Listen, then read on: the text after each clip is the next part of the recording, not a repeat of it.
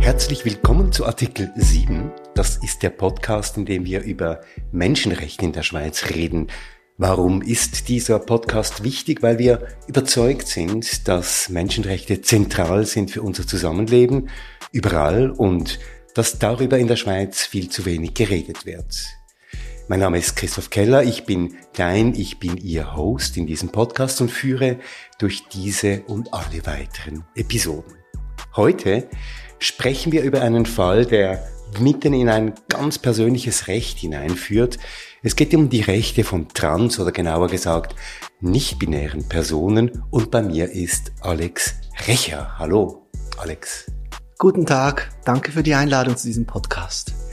Sie haben das Transgender Network Switzerland gegründet und bei dem Fall, bei dem wir heute reden, geht es um eine trans und oder um eine nicht-binäre Person. Jetzt eine kleine Begriffserklärung würde, glaube ich, helfen. Ja, genau. Also wir alle bekommen ja, wenn wir zur Welt kommen, ein Geschlecht zugewiesen. Wir kriegen eine Geburtsurkunde, da steht ein Geschlecht drin ähm, und wir werden dann meistens auch entsprechend erzogen oder wachsen entsprechend auf. Und jetzt gibt es aber Menschen, die sagen, das, was damals bei der Geburt gedacht wurde, was ich für ein Geschlecht habe, das stimmt für mich nicht.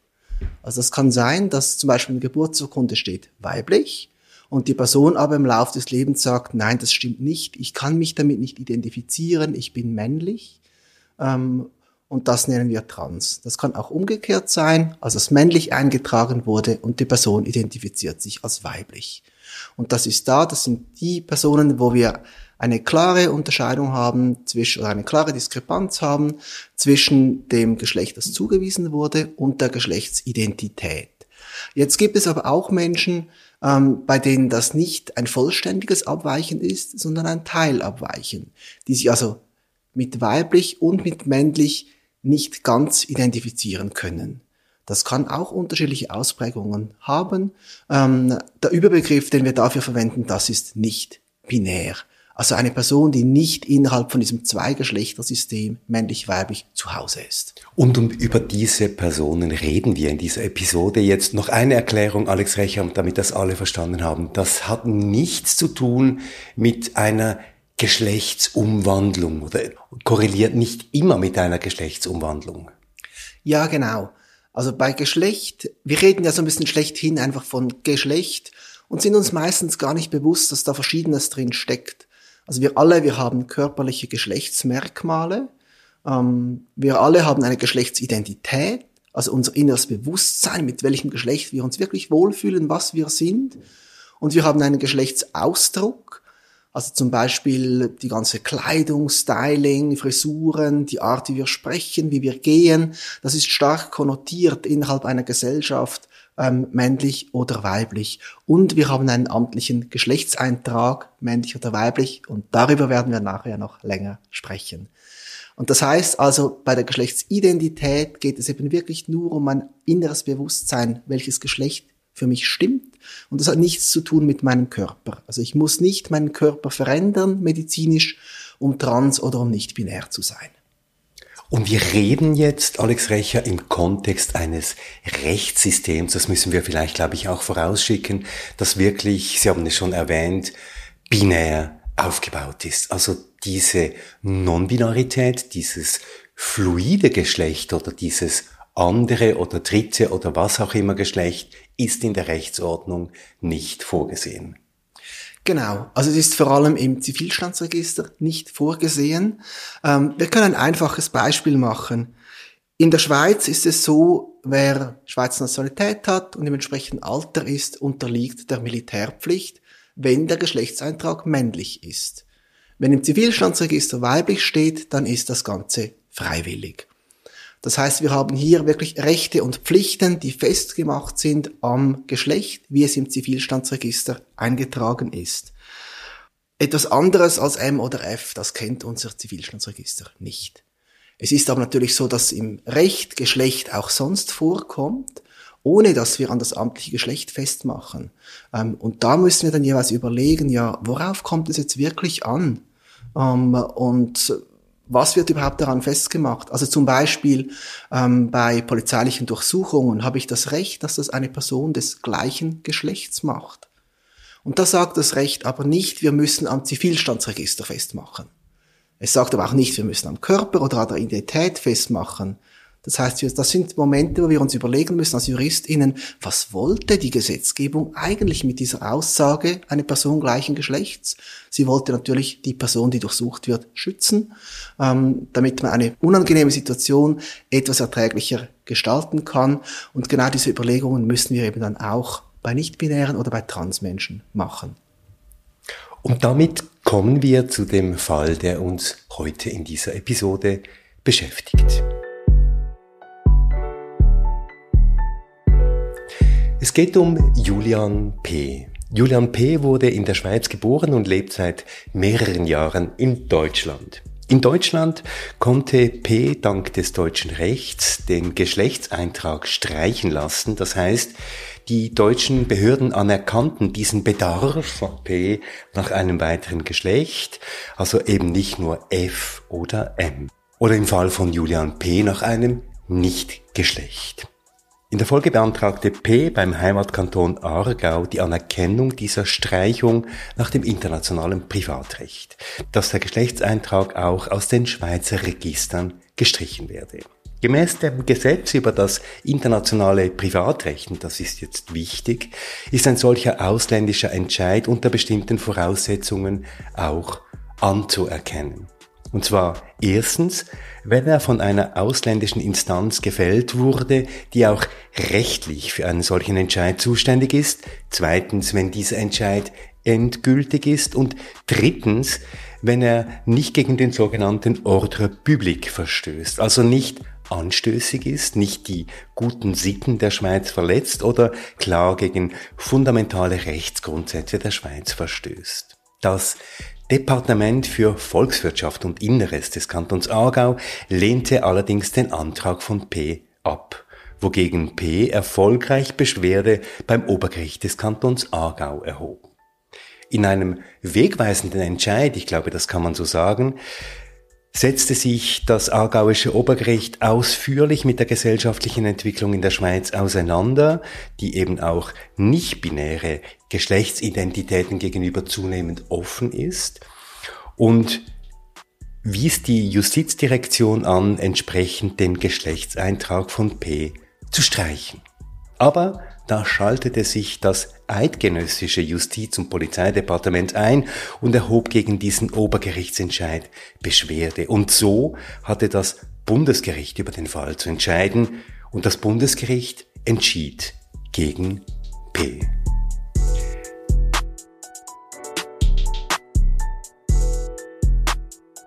Alex Recher, Sie haben sich mit diesem Fall intensiv auseinandergesetzt und Sie können uns jetzt sicher auch erklären und erläutern, mit welcher Begründung das Bundesgericht jetzt gegen P entschieden hat.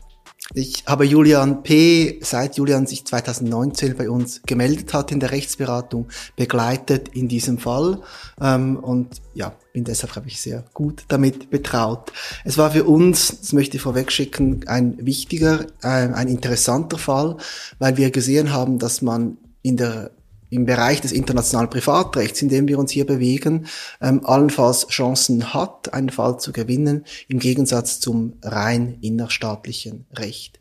Ja, das Bundesgericht, ähm, Sie haben es bereits gesagt, hat das etwas anders gesehen und diese Türe zugemacht. Der Fall war recht lange hängig am Bundesgericht. In dieser Zeit sind verschiedene Sachen passiert und das finde ich auch nicht ganz unspannend, das im Blick zu halten, dass es da Entwicklungen gab auf internationaler Ebene und auch im innerhalb der Schweizer Politik. Während der, das ganze Verfahren vor Bundesgericht lief. Genau, während das Bundesgericht eigentlich ähm, die Beschwerde auf dem Stapel hatte und ich weiß nicht, ob sie etwas gemacht haben in der Zeit daran. Genau. Ja, also was hat das Bundesgericht nun entschieden? Ähm, es gibt eigentlich vor allem zwei Punkte, die sie vorgebracht haben für ihren Entscheid. Ähm, und das eine ist, dass sie sagen, es entspricht nicht den Grundsätzen der Registerführung. Etwas anderes als M und F. eintragen zu können, also auch keinen Eintrag zu haben. Und Sie haben auch gesagt, ja, das ist im Gesetz so vorgesehen, diese Dualität der Registerführung. Und davon dürfen wir als Gericht nicht abweichen. Das wäre eine Frage oder eine Aufgabe der Gesetzgebung, das bräuchte einen demokratischen Prozess. Es gibt ein Passage in dem Urteil, ähm, das glaube ich sehr schön zusammenfasst, wo das Bundesgericht schreibt, Zitat, die in den schweizerischen Grundsätzen über die Registerführung verlangte Dualität der Angaben zum Geschlecht im Personenstandsregister ist jedoch im Gesetz vorgesehen und verfolgt ein erhebliches, im Allgemeininteresse stehendes Ziel, da sie insbesondere für die rechtliche Organisation notwendig ist und sie deren grundlegendes Element darstellt. Die Anerkennung und Eintragung eines dritten Geschlechts beziehungsweise die Streichung der Geschlechtsangabe hätte weitreichende Auswirkungen auf die Regeln des schweizerischen Rechts, die auf der Binarität der Geschlechter aufgebaut sind. Wenn man etwas eine böse Zunge haben möchte, könnte man darin auch eine gewisse Angst vor Veränderung sehen. Aber es ist klar, es bräuchte natürlich Veränderungen im Recht, wenn man tatsächlich das binäre Geschlechtersystem aufweichen möchte. Ähm, was ich noch interessant finde, ist vor allem diese Frage der gesetzlichen Grundlage. Ähm, wir haben im Zivilgesetzbuch ähm, einen Artikel, der besagt, dass es ein Zivilstandsregister gibt und auch was da eingetragen wird. Diese Liste ist aber nicht abschließend, das ist nur exemplarisch. Und Geschlecht ist da nicht aufgeführt. Also formell gesetzlich haben wir die Grundlage nur schon für einen Geschlechtseintrag im Zivilstandsregister nicht. Wir haben in der Zivilstandsverordnung dann aber die Angabe, dass Geschlecht registriert wird. Aber wir haben da keine Vorgaben, welches Geschlecht oder welche Geschlechter. Das haben wir erst auf einer Ebene, die wir nicht, aus meiner Sicht nicht mehr als gesetzliche Grundlage bezeichnen können. Das war dem Bundesgericht auch bewusst. Das wurde auch von vor allem von Bundesrichter Schöbi in der öffentlichen Beratung auch gesagt, dass man sich da auf dünnem Eis bewegt ähm, und trotzdem fand das Bundesgericht nicht den Mut zu sagen, nein, eigentlich ist das keine gesetzliche Grundlage. Also das Bundesgericht hat sich eigentlich gar nicht auf das Gesetz berufen können, weil im Gesetz das gar nicht so festgeschrieben ist, diese Binarität, sondern gewissermaßen auf eine Art rechtlicher Konvention, die einfach gilt und die das Bundesgericht für gegeben genommen hat. Ja, sie haben sich ähm, zwar auf das internationale Privatrecht abgestützt, ähm, auf den Artikel 40a IPRG, der erst in Kraft getreten ist, als das als die Beschwerde bereits beim Bundesgericht hängig war. Und der besagt aber eigentlich nur indirekt dann, dass man sich auf die Grundsätze der Registerführung abstützt. Und das ist so etwas, was man fast schon mehr als eine Tradition bezeichnen könnte, denn etwas, was wirklich gesetzlich festgeschrieben ist, diese, eben diese Dualität der Einträge männlich oder weiblich. Jetzt ist es ja so, Alex Recher, dass die Menschenrechte auch dort gelten, wo Gerichte problematische Entscheide fällen und wo gesetzliche Grundlagen eben entweder fehlen oder nicht richtig sind oder Menschenrechte verletzen. Darauf kommen wir gleich zu sprechen. Aber mich würde noch interessieren, wie war das für Sie, eben Julian P. durch diesen ganzen Prozess hindurch zu begleiten? Ich nehme an, das war für die ganze Community, für alle Transmenschen, für alle Menschen, die sich als non-binär identifizieren, aber auch für andere Menschen, die eben sich als cis geschlechtlich äh, bezeichnen, aber doch auch solidarisch sind gegenüber dieser Bewegung. Das war ja nicht unbedeutend, dieser Fall. Ja, das war sehr emotional, auch für mich selber. Ähm, ich glaube, das darf man nicht vergessen bei so einem Fall. Da geht es klar primär um Julian P., aber es geht natürlich auch um eine ganze Community dahinter, um ganz viele Menschen, die eigentlich das gleiche Problem haben wie Julian P., nämlich dass sie vom Schweizer Staat nicht anerkannt werden. Da geht es auch um mich selber. Also wenn ich keinen Geschlechtseintrag mehr haben müsste, dann wäre ich glücklicher, als ich es heute bin. Und von daher war es für uns alle eine sehr emotionale Sache. Auch an der öffentlichen Beratung im Bundesgericht waren einige nicht-binäre Menschen dabei. Ähm, und ja, dieser negative Entscheid für Julian, das hat man gemerkt, das hat die Menschen sehr stark mitgenommen. Das hat viele sehr betroffen, sehr traurig gemacht, so zu hören, dass einfach die eigenen Rechte, die eigene Identität dem Bundesgericht nichts gilt. Ähm, ich möchte noch kurz zurückkommen, ähm, weil Sie es gesagt haben, oder, dass eigentlich von den Rechtsgrundlagen her ja die Frage nach dem Order Public sich stellen würde. Also ist es mit dem Schweizer Rechtsempfinden wirklich unerträglich nicht vereinbar, wenn jemand etwas anderes als M oder F ähm, eingetragen hätte? Ja, das Bundesgericht hat sich dieser Frage gar nicht erst gestellt. Sie haben diese großräumig umfahren, indem sie einfach gesagt haben, ja, das erübrigt sich eigentlich, weil es geht um die Grundsätze der Registerführung. Das fand ich sehr spannend, weil ich eine leise Vermutung habe, dass sie gemerkt haben, dass es schwierig wäre, auf dieser Ebene zu argumentieren zugunsten eben des EJPD und gegen Julian, weil sich eben die gesellschaftliche Situation, die hat sich verändert. Ähm, ich glaube nicht, dass man heute noch sagen kann, dass es für das Schweizer Recht, für die Schweizer Gesellschaft unerträglich wäre, wenn es mehr als M und F geben würde. Was ich noch wichtig finde bei dem Entscheid des Bundesgerichts ist einerseits, dass sie sich auch auf einen EGMR-Entscheid abgestützt haben. Also im Januar 23 hat der Europäische Gerichtshof für Menschenrechte in einem Fall gegen Frankreich entschieden, dass es an den Mitgliedstaaten ist, ob sie nicht-binäre Geschlechter anerkennen wollen oder nicht. Und auch, dass es eben nicht an den Gerichten ist und auch nicht an einem EGMR, diese Entscheidung zu fällen. Und das hat das Bundesgericht als Steilvorlage auch aufgenommen, zu sagen, das muss der Gesetzgeber entscheiden, ob wir das einführen in der Schweiz. Das können nicht wir als Bundesgericht machen. Das Stichwort ist schon gefallen, Alex Recher. Es geht hier um die Anerkennung einer nicht-binären Identität und einer anderen Identität als M und F. Und wenn wir uns das mal ganz grundsätzlich anschauen, von, aus der Sicht der Menschenrechte geht es ja hier um ein ganz persönliches Recht. Und dieses Recht ist im Artikel 8 Absatz 2 der Bundesverfassung festgeschrieben, wonach die Diskriminierung aufgrund des Geschlechts unzulässig sei und insbesondere auch in Artikel 10 Absatz 2 der Bundesverfassung, nämlich beim Recht auf persönliche Freiheit. Und das sind zwei Artikel, die eigentlich ganz klar dafür sprechen, dass hier diese Anerkennung stattfinden sollte. Ist aber bis heute in der Schweiz noch nicht geschehen. Das ist genau das Problem, vor dem wir stehen, ja. Ähm, also diese, dieses Verbot der Diskriminierung aufgrund von Geschlecht, das ist heute geklärt, das umfasst auch Transmenschen, das umfasst auch die Geschlechtsidentität, also die Diskussion, die ist zum Glück äh, mittlerweile, glaube ich, entschieden.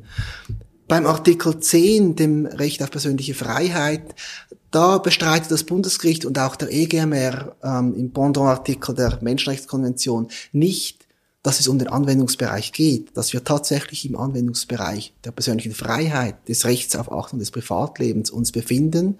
Ähm, sie sehen aber die Einschränkung als zulässig ähm, eben weil sie sagen, es gibt eine gesetzliche Grundlage ähm, und die weiteren Voraussetzungen, die sind auch erfüllt.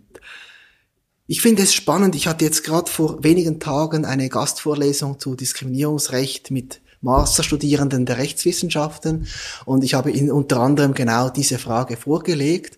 Wenn ein Staat nicht-binäre Menschen nicht anerkennt, ist das eine Diskriminierung oder nicht? Und habe sie das diskutieren lassen, eben mit der Frage, ja, ist es eine Ungleichbehandlung von Gleichen?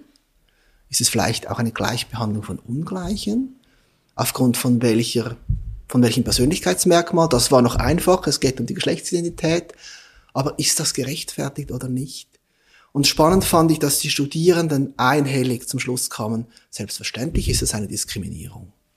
Und warum ist es jetzt ganz spezifisch eine Diskriminierung, Alex Recher? Man könnte ja auch sagen, okay, du lebst deine Geschlechtsidentität, du lebst dein Leben so, wie du willst, du kannst dich ja als das definieren, was du gerne möchtest. Und ob jetzt da in einem amtlichen Papier noch MF oder etwas Drittes steht, kann dir ja eigentlich egal sein. Warum ist jetzt genau diese Frage des Geschlechtseintrags so wichtig?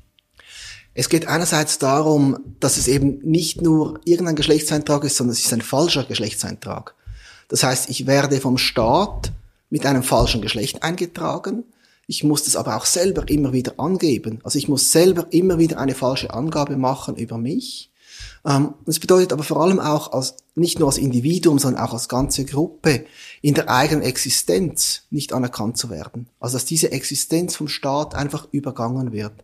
Das ist vielleicht ein bisschen flapsiger ähm, Vergleich, aber man könnte ein bisschen sagen, wenn man Leuten aus Liechtenstein sagen würde, ach Liechtenstein, das interessiert uns nicht, ihr werdet eingetragen als Schweizer oder ÖsterreicherInnen, ähm, ihr müsst euch entscheiden. Aber Liechtenstein, nein, akzeptieren wir nicht. Und das ist etwa ähnlich ähm, für uns mit der Geschlechtsidentität, so einfach die Existenz negiert zu bekommen vom Staat.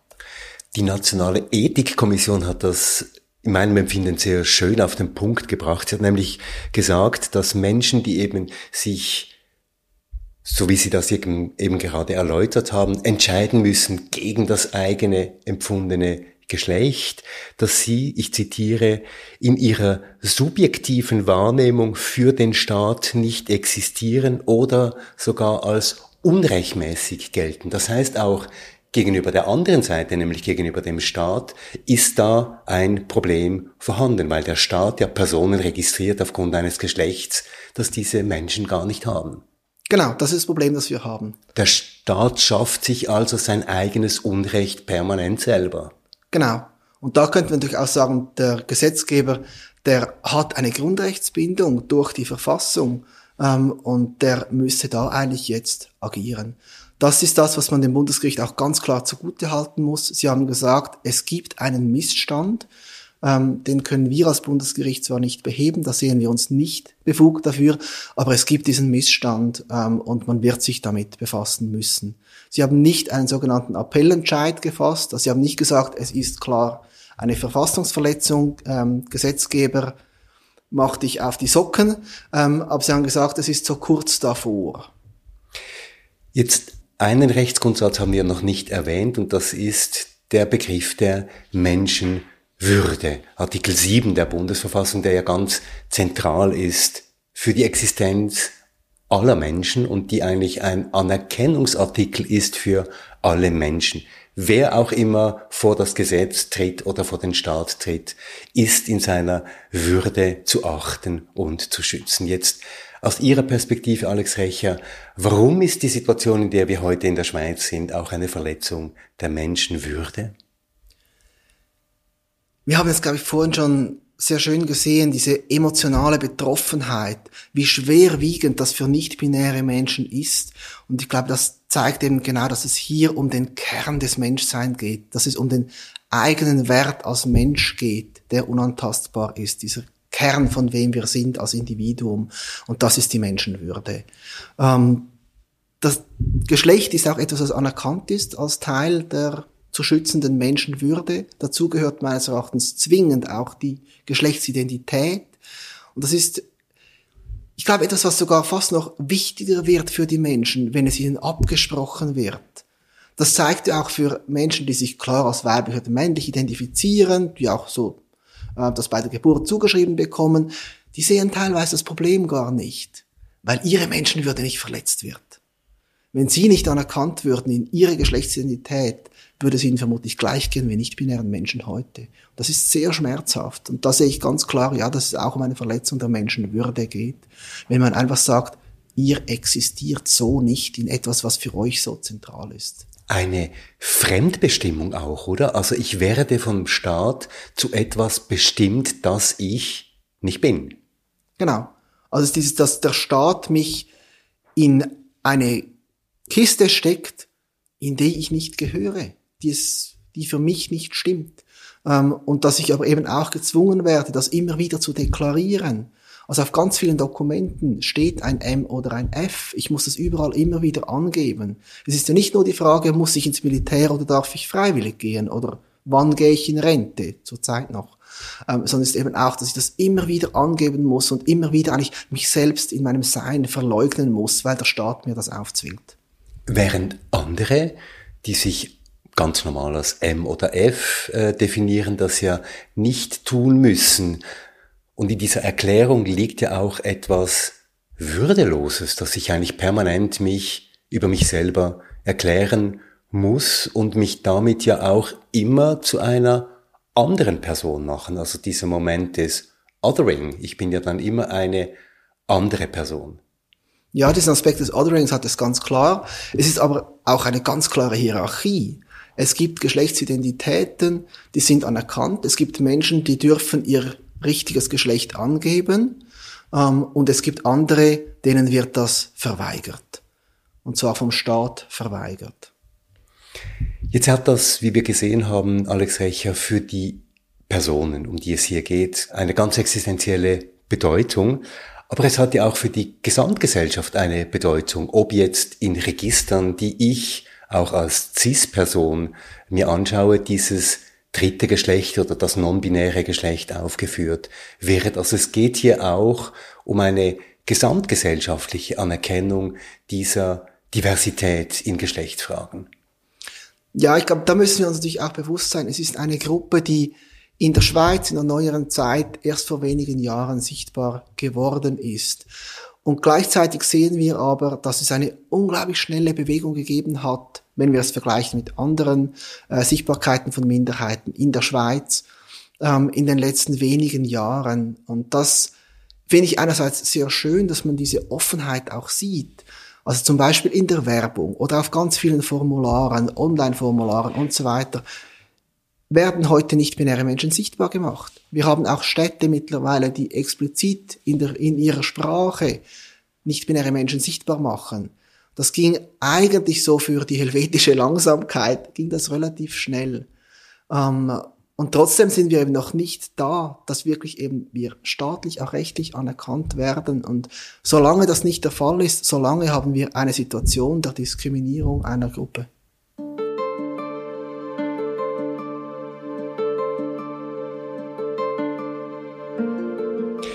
Jetzt wurde die Schweiz ja von verschiedenen internationalen Organisationen schon lange darauf hingewiesen, dass eben die Option zum Eintrag eines nicht-binären Geschlechts eben nachvollzogen werden sollte oder könnte. Bereits 2011 hat der UN-Menschenrechtsrat eine Resolution zu diesem Thema verabschiedet. Es gibt die Jakarta Principles, die in 31 Prinzipien festhalten, welche Menschenrechte hinsichtlich der sexuellen Orientierung, der Geschlechtsidentität, des Geschlechtsausdrucks und der Geschlechtsmerkmale maßgeblich sind. Und auch der Europarat hat bereits 2015 empfohlen, die Schaffung einer dritten Eintragungsmöglichkeit zu prüfen. Jetzt diese helvetische Langsamkeit, die Sie hier angesprochen haben, funktioniert offenbar trotzdem auch hier. Also wenn ich sehe, dass andere Länder eben auch, unter anderem Nepal, Deutschland, Österreich, Belgien und so weiter, schon länger diese Möglichkeit vorsehen. Ja, man kann natürlich nicht sagen, dass in der Schweiz nichts passiert ist. Ähm, das müssen wir das differenzierter anschauen. Es ist einiges passiert in diesen Jahren. Ähm, es gab vor allem ein Postulat ähm, von Sibel Arslan und von Rebecca Ruiz im Nationalrat, das überwiesen wurde und das den Bundesrat aufgefordert hat, mal einen Bericht zu schreiben, anzuschauen, was wären denn die gesetzlichen Folgen, wenn wir dieses binäre System aufbrechen würden. Der Bundesrat hat dann auch die Nationale Ethikkommission beauftragt, dazu eine Stellungnahme abzugeben. Die ist sehr klar zum Schluss gekommen, dass die jetzige Situation unhaltbar ist. Dass es wirklich eine Verletzung dieser Menschenwürde ist, dass wir etwas verändern müssen. Der Bundesrat hat sich trotzdem viereinhalb Jahre Zeit genommen, um diesen Bericht zu schreiben ähm, und ist am Ende zum Schluss gekommen, dass sie das nicht wollen. Der Vorwand ist, die Bevölkerung sei nicht so weit. Ich glaube, der Bundesrat war nicht so weit. Ähm, und diese viereinhalb Jahre, das war klar, dass es in dieser Zeit keinen Sinn macht, irgendwie etwas auf gesetzgeberischer Ebene anzustoßen, ähm, weil sowieso der Verweis auf diesen Bericht gekommen wäre und weil man auch politisch, glaube ich, für eine Veränderung des Systems heute noch keine Mehrheit hat. In der Schweiz ist es ja immer so, dass wir zuerst eigentlich die Realitäten verändern müssen, die Realitäten gesehen werden müssen, bevor dann der Gesetzgeber nachzieht. Das war zum Beispiel auch bei der geschlechtsneutralen Ehe war das ja auch ganz offensichtlich der Fall. Das heißt eigentlich, wir brauchen innerhalb unserer Gesellschaft ähm, eine Aufklärungsarbeit, wir brauchen einen Dialog, wir müssen ein Bewusstsein dafür schaffen, was nicht-binäre Menschen sind, was das bedeutet, dass es eben nicht ein Trend, ein Hype, eine Social-Media-Ansteckung ist oder eine Wahl, sondern dass es etwas ist, mit dem einige Menschen einfach zur Welt gekommen sind. Ähm, wir können das auch nicht verändern, wer wir sind. Und ich glaube, das ist etwas, das ist ein Prozess, der in der Gesellschaft längst ins Rollen gekommen ist in den letzten Jahren, der aber noch weitergehen muss, bis sich das dann wirklich auch gesetzlich widerspiegeln wird. Aber ich bin zuversichtlich, dass es auch früher oder später kommen muss, kommen wird. Der Bundesrat hat ja, Sie haben es gesagt, sich grundsätzlich, hat gesagt, das sei grundsätzlich einmal abzulehnen, diese dritte Option. Und in diesem grundsätzlich steckt ja so ganz viel. Aber trotzdem jetzt, es ist eine unhaltbare Situation. Es ist eine nicht gesetzliche, wir haben das vorhin festgestellt, eine nicht menschenwürdige und eine ungesetzliche Situation, in der wir uns befinden. Und jetzt sollen wir trotzdem darauf warten, Alex Recher, bis sich diese gesellschaftlichen Veränderungen so weit entwickelt haben, dass die GesetzgeberInnen dann nicht mehr anders können? Glaube, hier müssen wir unterscheiden zwischen Realpolitik und Recht. Aus rechtlicher Perspektive bin ich ganz bei Ihnen. Ähm, es darf nicht sein, dass man da nicht zuwarten muss. Die Verwirklichung von Grundrechten, die ist nicht etwas, was man einfach mal auf die lange Bank schieben darf. Die ist Auftrag an den Gesetzgeber. Ähm, und zwar nicht mit irgendwie einer Wartefrist, sondern sofort. Allerdings haben wir eben das Problem, dass wir in der Schweiz kein Verfassungsgericht haben. Und das ist der große Unterschied eben zum Beispiel zu Deutschland, Österreich, Belgien. Ähm, dort waren das nicht zuerst die gesetzgeberischen Prozesse, sondern es war der Verfassungsgerichtshof, der gesagt hat, die Situation ist unhaltbar. Gesetzgeber, du musst handeln. Und das ist halt eine Möglichkeit, die wir in der Schweiz so nicht haben, dieser, diesen klaren Imperativ an den Gesetzgeber. Ähm, und deshalb ist man in der Schweiz auf die Realpolitik angewiesen, ähm, bis da die Mehrheiten da sind, dass man die Gesetze verändert. Ich glaube, hier müssen wir aber natürlich auch schauen, wir haben das Parlament jetzt neu gewählt. In diesem ganzen Parlament, von diesen 246 National- und Ständerätinnen und sieben Bundesrätinnen, ist nicht eine, zumindest nicht geoutete, trans- oder nicht-binäre Person.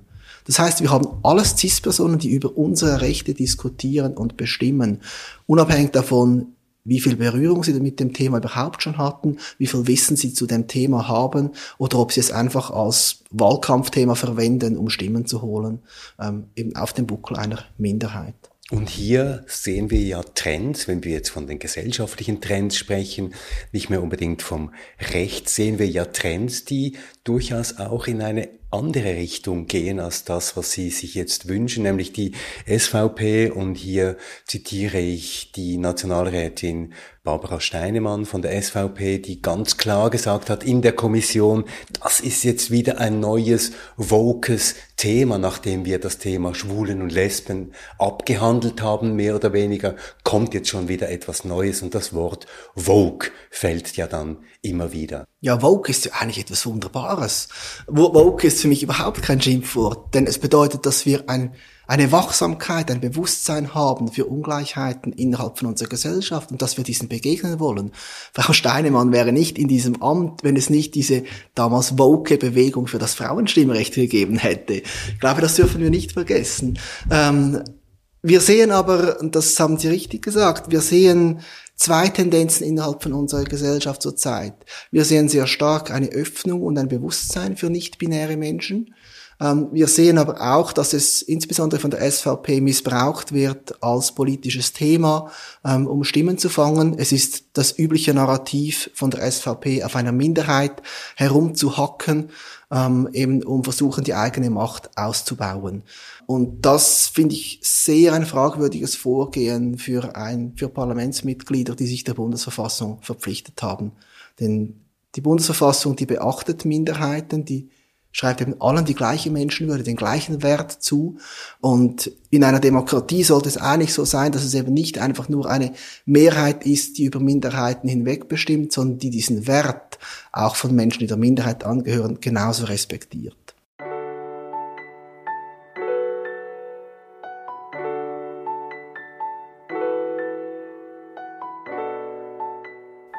Jetzt nach dem Bericht des Bundesrates wurde ein Postulat überwiesen und in diesem Postulat fordert die Rechtskommission mit einer relativ deutlichen Mehrheit auf Initiative von Nationalrätin Sibel Arslan, dass trotz existierender Binarität im Rechtssystem die non-binäre Geschlechtseintragung möglich sein sollte. Dieses Postulat würde überwiesen. Jetzt nimmt mich natürlich Wunder, Alex Recher, wie soll das funktionieren?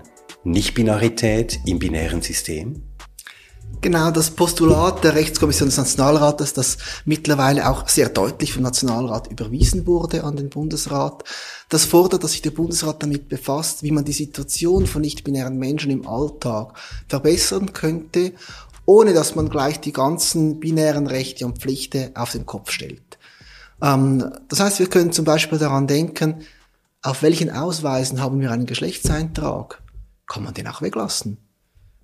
Alle, die irgendwie ein Motorfahrzeug fahren, die haben einen entsprechenden ähm, Fahrausweis. Darauf ist kein Geschlechtseintrag. Denn wenigstens ist das bewusst. Offensichtlich funktioniert das sehr gut ohne. Könnte man bei der Krankenkassenkarte auch weglassen. Da macht es ja wirklich keinen Sinn, den amtlichen Geschlechtseintrag zu haben. Das hat medizinisch ja keine Aussagekraft. Ähm, auch bei der Identitätskarte war früher die Augenfarbe drauf, das Geschlecht nicht. Heute ist die Augenfarbe nicht mehr drauf auf das Geschlecht. In Deutschland auf dem Personalausweis kein Geschlechtseintrag. Also das sind Überlegungen, die man sich machen kann. Wo könnte man denn auch einfach weglassen? Oder wo könnte man auch weitere Optionen ermöglichen? Also dass wir zum Beispiel im Zivilstandsregister immer noch den Eintrag M oder F hätten ähm, und sich daran Rechte und Pflichten festmachen, aber dass ich zum Beispiel im Pass ein X haben kann. Das ist international auch möglich. Ähm, wir können aber auch zum Beispiel an die Sprache denken, dass wir eben eine nicht-binär inklusive Sprache verwenden können. Wir können an das Bundesamt für Statistik denken, dass eben Statistiken nicht nur nach Mann und Frau erhoben werden, sondern auch die Lebensrealitäten von nicht-binären Menschen abgebildet werden. Das würde uns zum Beispiel auch ermöglichen, eben Diskriminierungen aufgrund des Geschlechts viel differenzierter anzusehen, als wir es heute können. Wir können an den Persönlichkeitsschutz denken. Wir können an ganz verschiedene Bereiche denken. Wir können an die Namensänderung denken, ohne die Änderung vom Geschlechtseintrag. Also viele nicht-binäre Menschen, die ändern ihren Vornamen, um, eine, um eben ihre Nicht-Binarität Ausdruck zu geben. Also es kann zum Beispiel sein, wenn ich vorher Jean-Jacques geheißen habe, dass ich nachher vielleicht Sascha heißen möchte. Und das ist eben, die Namensänderung ist in der Schweiz im Moment noch viel komplizierter. Also das könnte man gesamtschweizerisch vereinheitlichen, einfacher machen. Das wäre auch eine Maßnahme, um die Situation von nicht-binären Menschen zu verbessern. Und ich bin sehr froh und finde es auch sehr schön, dass der Nationalrat dieses Postulat so klar angenommen hat, weil es auch zeigt, wir sehen, dass wir ein Problem haben. Wir möchten jetzt noch nicht gerade das ganze Gesetz auf den Kopf stellen und die Verfassung anpassen, dass man sich vor der Arbeit noch scheut, das finde ich schade. Ähm, aber immerhin das Anerkennen von, wir haben ein Problem und wir müssen schauen, wie wir die Situation verbessern können. Also eine Art Nicht-Binarität Leid, wenn ich das so verstehe, die aber doch weitgehende Auswirkungen haben könnte. Aber der Grundsatz, dass ich als Person im Zivilstandsregister immer noch mit dem falschen Geschlecht eingetragen bin, dieser Grundsatz würde ja dann trotzdem bleiben. Ja, dieser würde bleiben, das ist schmerzhaft, ähm, aber es wäre ein erster Schritt, dass sich zumindest im Alltag der Personen vieles verbessern lassen würde. Man kann es vielleicht ein bisschen vergleichen mit der eingetragenen Partnerschaft. Auch das war klar eine Ungleichbehandlung gegenüber der damals noch heterosexuellen Ehe. Ähm, aber es war offenbar ein Zwischenschritt, der für die Schweizer Gesellschaft notwendig war oder für die Schweizer Politik, um zu sehen, es ist nicht das Ende unseres Landes, wenn wir auch Minderheitenrechte geben. Ähm, die anderen verlieren nichts damit. Und ich glaube, auch diese Erfahrung braucht es vielleicht äh, in Bezug auf nicht-binäre Menschen. Denn es geht ja uns nicht darum, irgendjemandem etwas wegzunehmen. Alle Frauen dürfen weiter ein F haben. Alle Männer dürfen weiter ein M haben. Das ist die gute Nachricht. Aber die anderen, für die das nicht stimmt, die müssen nicht mehr einen falschen Eintrag haben. Kommen wir zurück zum Fall von Julian P.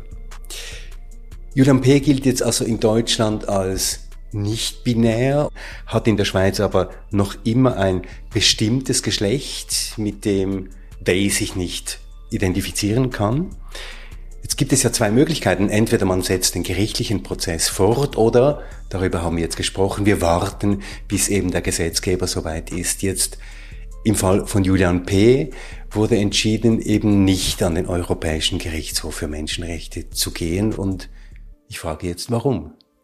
Ja, wir haben das eingehend diskutiert äh, mit Julian, auch mit Stefan Bernhard, der als Anwalt Julian vertreten hat. Und wir sind am Ende zum Schluss gekommen, dass wir nicht eine Beschwerde an den EGMR machen. Ähm, das ist auch eine Frage von persönlichen Ressourcen, von nochmals die Unsicherheit von einem mehrjährigen Verfahren auf sich nehmen. Ähm, und das kann ich gut nachvollziehen, dass man da irgendwann einfach das nicht mehr möchte. Ähm, wir müssen aber auch sehen, dass der EGMR gerade jetzt Anfangs 23 in einem vergleichbaren Fall gegen ähm, die nicht-binäre Person oder die intergeschlechtliche Person entschieden hat. Ähm, es wurde sogar vom Bundesgericht gesagt, es könnte sein, dass gegen die Schweiz anders entschieden würde als Frankreich. Also man hat diese Gefahr ähm, schon ein bisschen gesehen oder aus unserer Perspektive diese Chance. Ähm, ich glaube, es ist auch ein wie die Änderungen vom Geschlechtseintrag für Transmenschen innerhalb von einem binären System. Das hat mehrere Anläufe gebraucht mit Beschwerden an den EGMR, bis 2002 dann anerkannt wurde, doch so, jetzt ist genug, liebe Mitgliedstaaten, das müsst ihr möglich machen. Und ich kann mir vorstellen, dass wir bei der Anerkennung nicht-binärer Menschen etwa eine ähnliche Geschichte noch vor uns haben. Und der EGMR hat jetzt gesagt, das ist eine ethische Frage auch, es ist eine Werthaltungsfrage. Ähm, es gibt keinen Konsens unter den Mitgliedstaaten und deshalb lassen wir noch einen breiten Ermessensspielraum, ob das Mitgliedstaaten einführen oder nicht. Man wird das aber beobachten müssen. Ich kann mir vorstellen, dass man in der Zukunft irgendwann sagt, nein, es gibt jetzt einige Mitgliedstaaten, die es ermöglicht haben und wir sehen diese emotionale Last, dieses Leiden der Menschen, um die es geht und wir lassen es nicht länger zu, dass sie diskriminiert werden. Und dazu braucht es natürlich immer wieder neue Beschwerden an den EGMR. Und das zeigt aber auch ganz klar, um das jetzt vielleicht noch ein bisschen in einem größeren Kontext zu sehen, Alex Recher, Grundrechte, Menschenrechte müssen buchstäblich erkämpft werden. Das sind jetzt mehrere Jahre Auseinandersetzung, mehrere Jahre Kämpfe und es stehen noch einige Jahre Kämpfe voraus. Also ohne ein permanentes Einstehen eben von Nichtregierungsorganisationen, von Einzelpersonen, von engagierten Juristinnen und Juristen gibt es keine Menschenrechte. Dem ist leider so, ja. Und für mich ist das einer der ganz großen Fehler im System, weil Menschenrechte sind eigentlich die Aufgabe des Staates, nicht der Zivilbevölkerung. Die Zivilbevölkerung hat das Erfahrungswissen. Wenn ein Bundesrat nicht weiß, dass es nicht-binäre Menschen gibt, okay, aber dann muss er hinhören auf die Menschen, die sagen, hey, wir wurden bisher nicht gesehen, wir hatten bisher keine Stimme, wir wussten nicht einmal, dass wir nicht die Einzigen sind, dass wir mehrere sind. Wir hatten keine Worte dafür. Heute haben wir sie gefunden. Und dann ist die Aufgabe der Gesetzgebung hinzuhören und eben auch hinzustehen und die notwendigen Veränderungen einzuleiten. Und was mich immer wieder ähm, ja betrübt eigentlich in unserem System ist, wie das nicht funktioniert, wie nicht auf die Menschen gehört wird, deren Grundrechte verletzt werden, dass ParlamentarierInnen einen Eid oder ein Gelübde auf die Verfassung ablegen, aber sie eigentlich mit Füßen treten.